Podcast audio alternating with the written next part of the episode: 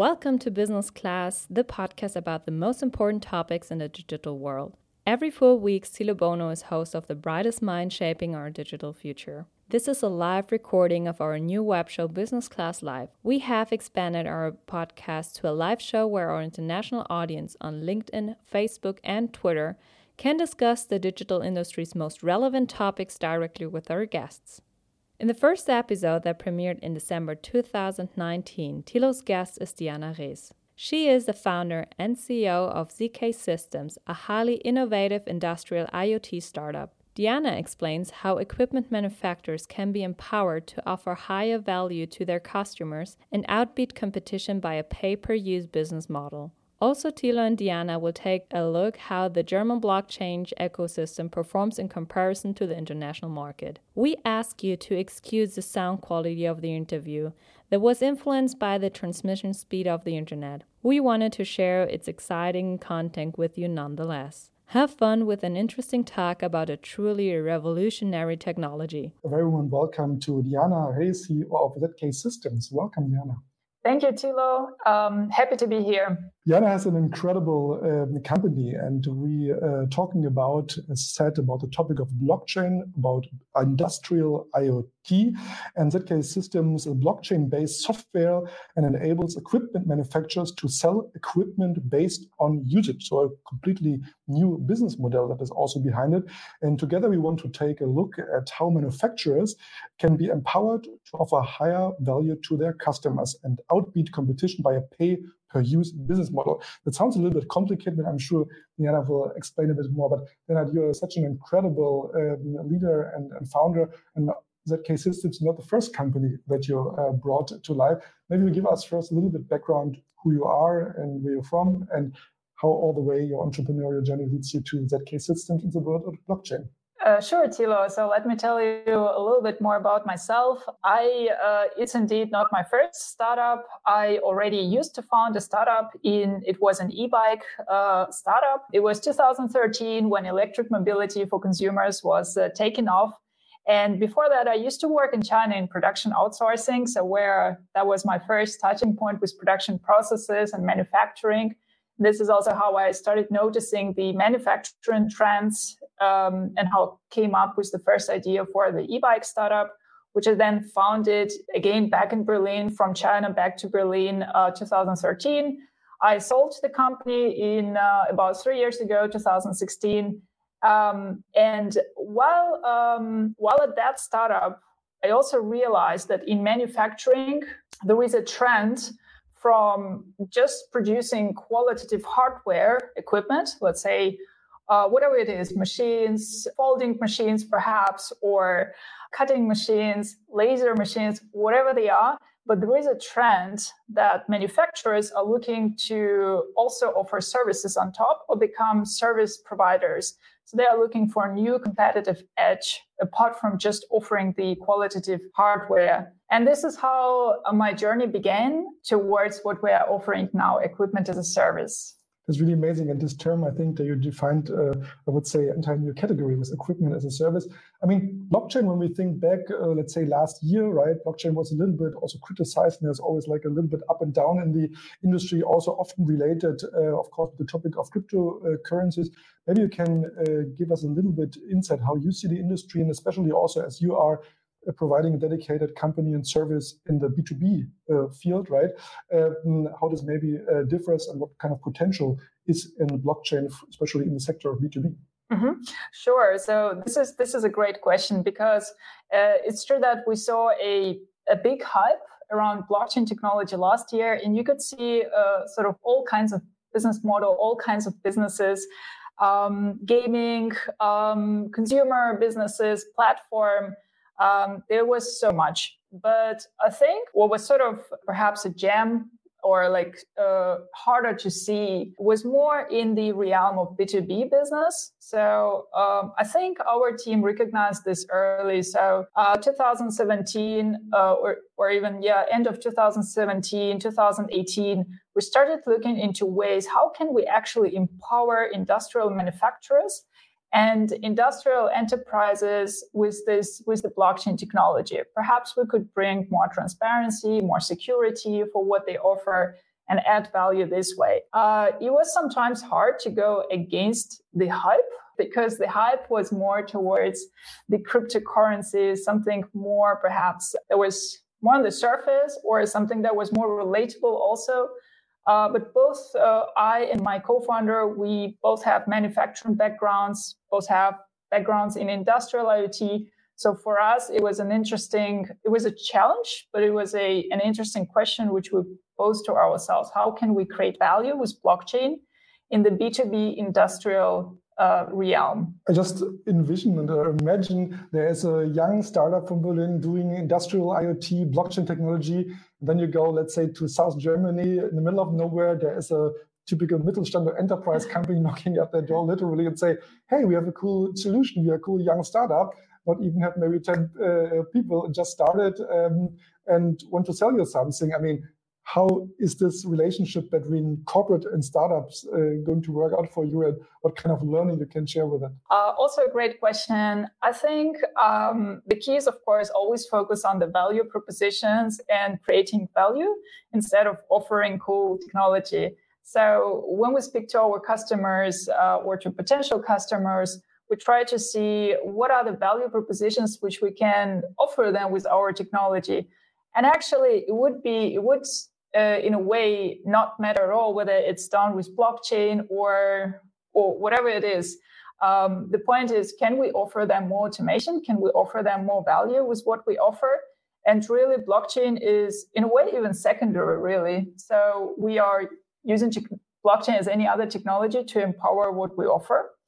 Uh, and ultimately, I think that's that's the key: focusing on the value propositions and added value. Other than that, of course, yes, corporates and startups, this relationship um, is is tough. So because for some it's still new, some are still perhaps not so open towards working with startups. Uh, some others do recognize the value of uh, agility uh, of the agile approach which uh, startups have. They also recognize the um, highly specialized knowledge and know-how that a startup can build up in a certain niche. So just like we uh, we're very specialized in what we do and what we offer. And I think for a large corporate, for any other large corporate, it's hard to build up that kind of specialized high tech knowledge in uh, in what we do, which is blockchain and equipment as a service. So to answer your question, uh, it depends.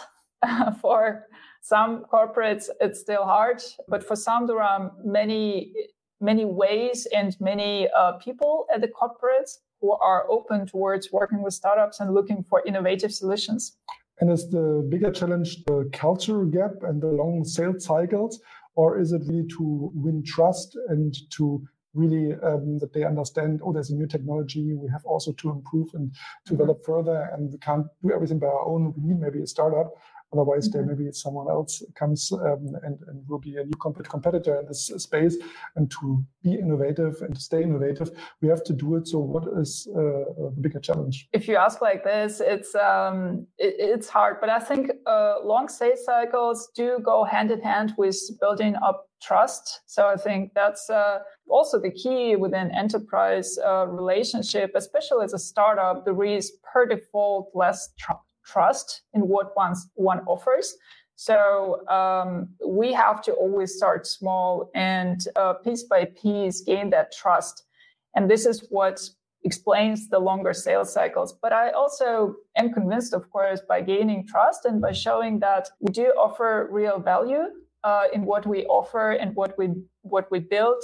Um, that's um, that's a process. So yeah. We're working with big companies like Bosch and SAP and Telefonica. Maybe you can give us a little bit insight and an idea um, what concrete kind of products and working relationships you have with these companies and why they rely on a small Berlin startup, uh, which actually looking for investments. If there are any investors out there, there is an opportunity for um, to do business. But give us a little bit concrete examples. Mm-hmm. Uh, sure. So let me uh, give you an example for a showcase which we built for Bosch Rexroth and presented at Bosch Connected. Uh, um, uh, experience in 2019. Sorry.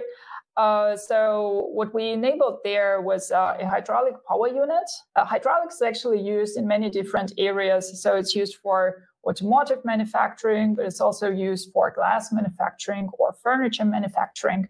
And the usage is always different. So what we enabled there is that we measure the exact intensity of usage and we are bill according to the uh, to that usage.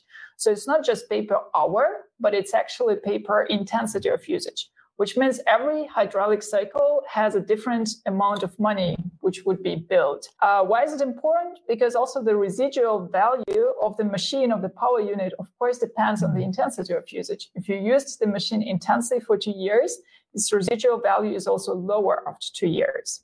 So uh, that was our approach, and um, we presented it. It had uh, quite good, quite good resonance also. Um, so that's just to illustrate how this would work.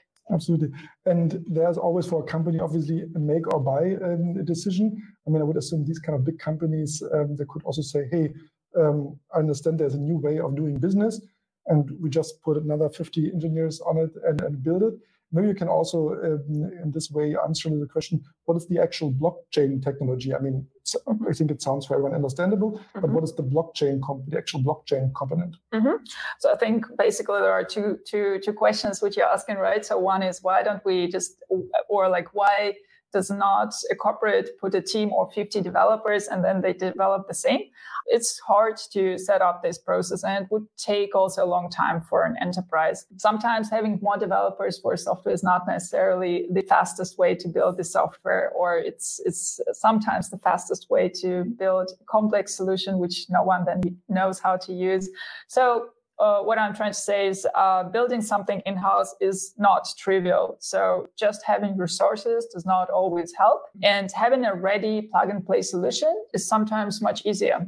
So just like it's not just for corporates, but it's also we as a startup, we're not going to build a um, customer relationship management uh, software. We're just going to take something off the shelf and pay for it because it's already developed and we just use it plug and play or many other services. So I think there is that. And then regarding the blockchain com- component, that's sort of another issue because many enterprises, of course, do lack the know-how in blockchain technology. It is still very new and it does uh, need quite quite an effort to build up that know-how. Um, so this is also one of our core value propositions as a as a technical team uh, which has this know-how and which built the blockchain component in our software. Um, so to give an example, if we take that hydraulic power unit, which remember um, the end customer pays according to the intensity of usage. But what's also important is that this usage, which then triggers payment and billing, is also recorded in a transparent and secure way so that where the machine user and machine manufacturer both have a ledger of verified usage transactions. And because that's so important that they can securely rely on the usage, which triggers payment, this is where blockchain does play an important role.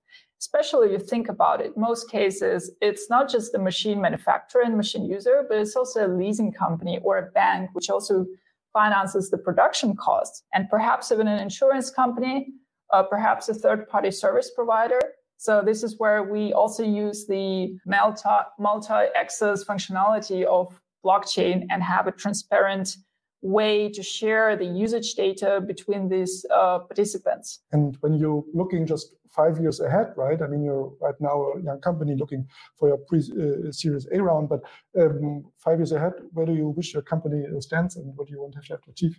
Mm-hmm. So essentially, uh, we uh, right now our goal is to follow the end-to-end uh, approach end-to-end automation for our customers. So that means currently it's automating the way they uh, deal with uh, usage-based billing and usage-based business model enabling this uh, for them. This but we want of course to offer further functionalities and they are currently on our roadmap. So just for example, we know that, you know, there are leasing companies and banks who are also involved into this setup. So for that, for example, what's interesting is to also use the usage data of the machine to enable scoring, just to give you a peek into some of the functionalities that we have on our roadmap uh, that we want to offer.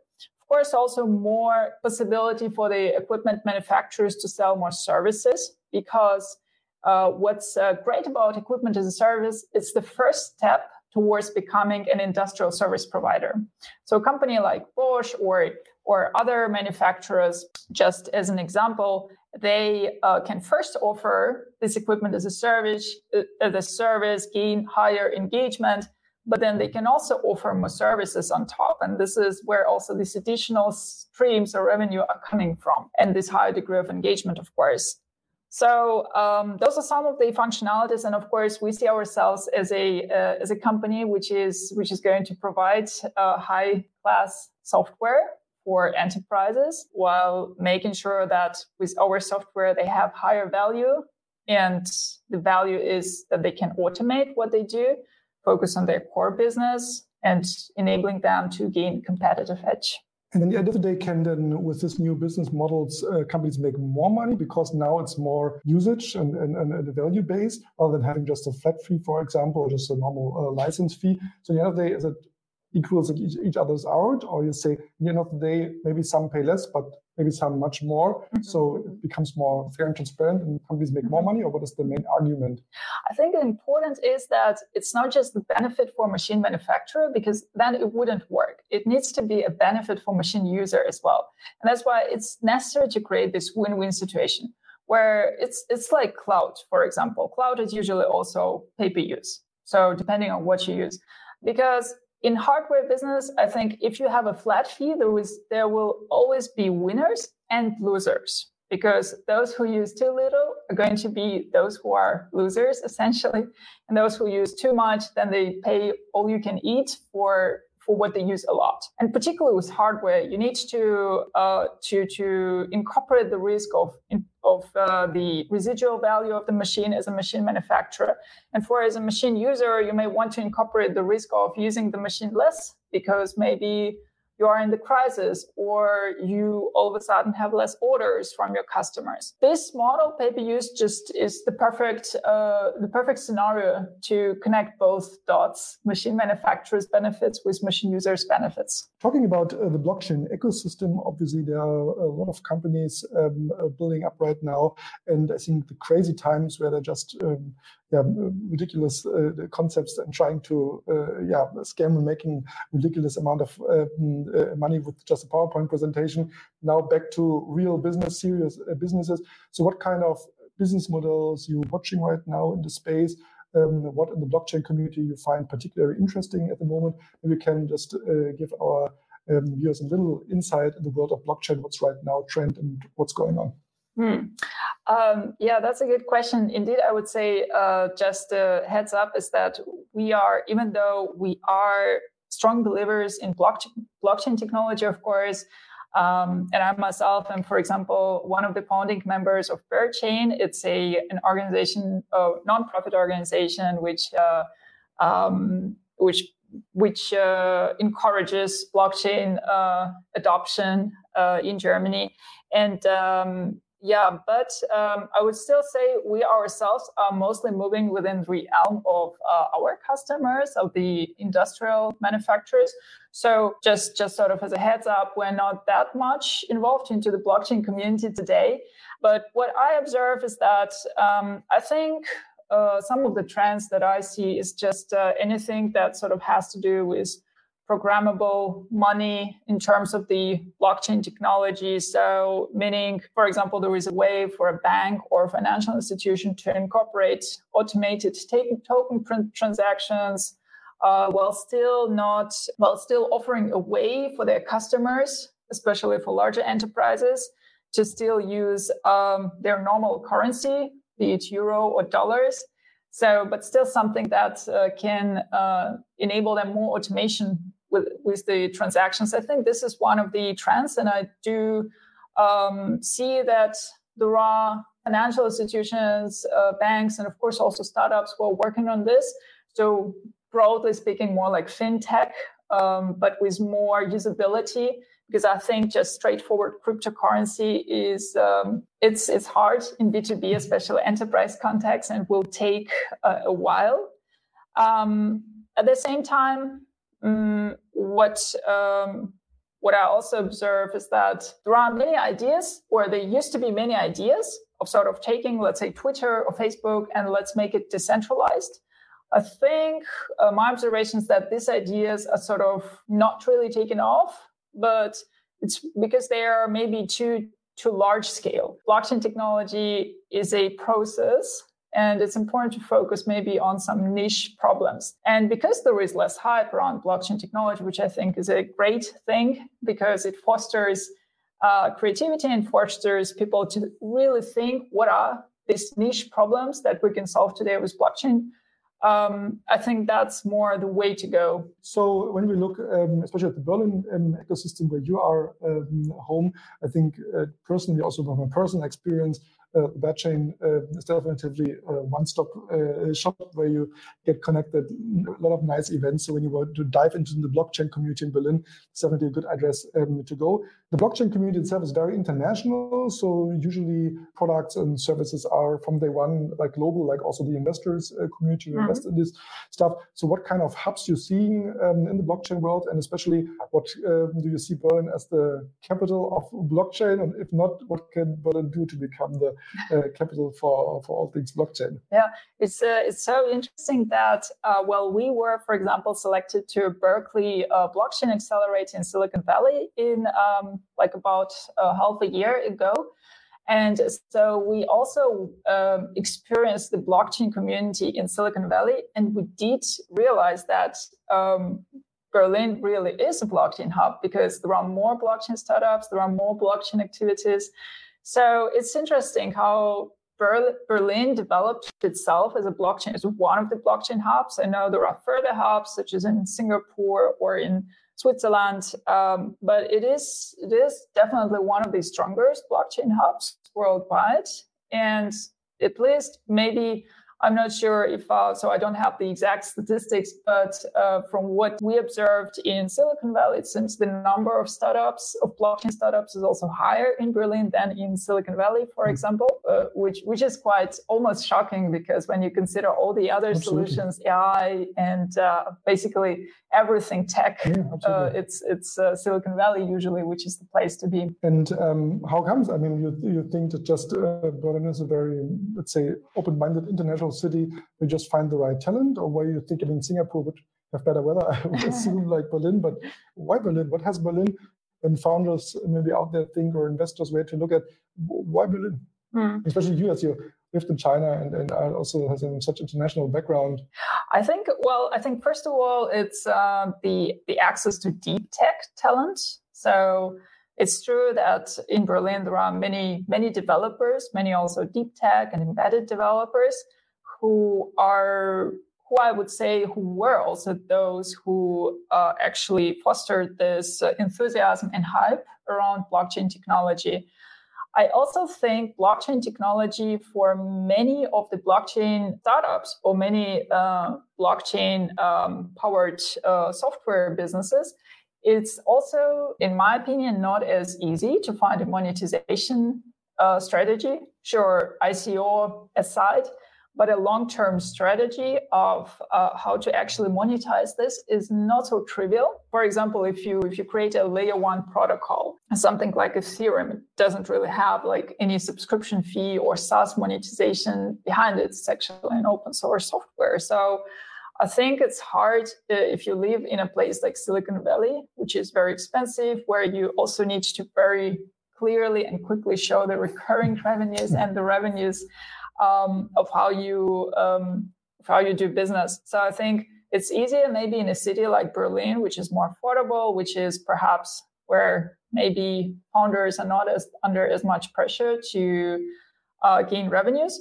I wouldn't say that was the reason for us specifically, uh, because we are in B2B realm and our value proposition is a little bit different. So we are a SaaS company, but I just think for many, I'm thinking about many other blockchain powered uh, startups uh, where it is a trickier part. So I think that's actually that could be one of the reasons. What will the year 2020, to look not too far in the future, bring for the blockchain community and also personally what is your personal goal for 2020 for 2020 uh, well for us of course uh, the main goal is to um, is to gain more uh, more customers to enable more manufacturers uh, to offer equipment as a service. We see a lot of dynamics currently for this. So many machine manufacturers are evaluating or are even actually going for it and offering and doing their first tests. So I think 2020 will see higher adoption for our specific case of equipment as a service. Um, and so for us is of course the goal to be one of the drivers and one of the enablers of this and helping and supporting these companies to offer their equipment, their machines as a service. Um, in terms of blockchain technology, I think it will go. Um, I think my bet is basically it's going to go more towards B2B. It's going to go more towards solving niche problems instead of uh, attempting something like decentralizing the whole Facebook, but it's rather focusing on something small, which creates value today for the customers and taking it from there. We have uh, another question from the audience from Jonathan Gardner. He wants to know what are the objections you face in getting wider adoption of blockchain in new industries? Hmm. That's a great question. So I think there are several blockers or stumbling stones. So one is um, blockchain is often associated with cryptocurrency. And blockchain is, we are, for example, not using blockchain for cryptocurrency, but it is often a block or like sort of a blocking uh, factor because we need to explain that why is this not cryptocurrency?